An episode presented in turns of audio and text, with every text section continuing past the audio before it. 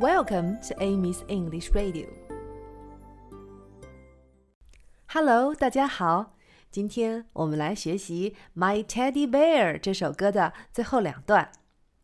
My teddy bear has two legs. Two legs 是两条腿，legs 是腿的意思。Two legs 两条腿。My teddy bear has two legs.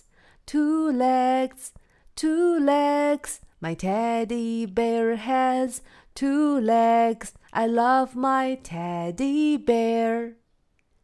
My teddy bear has four paws. Paws 是爪子的意思，four paws 四只爪子。My teddy bear has four paws, four paws. Four paws, my teddy bear has four paws. I love my teddy bear. 好啦，这首歌我们就都学完啦。现在我们把这首歌完整的唱一遍，大家和我一起来吧。My teddy bear has two eyes, two eyes, two eyes. My teddy bear has two eyes. I love my teddy bear. My teddy bear has one nose, one nose, one nose. My teddy bear has one nose. I love my teddy bear.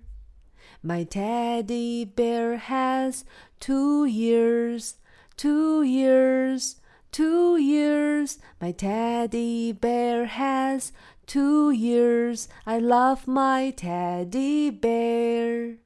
My teddy bear has two arms, two arms, two arms. My teddy bear has two arms. I love my teddy bear.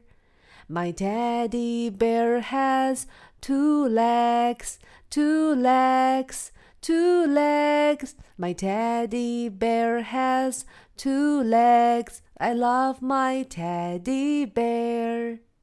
My teddy bear has four paws, four paws, four paws. My teddy bear has four paws. I love my teddy bear.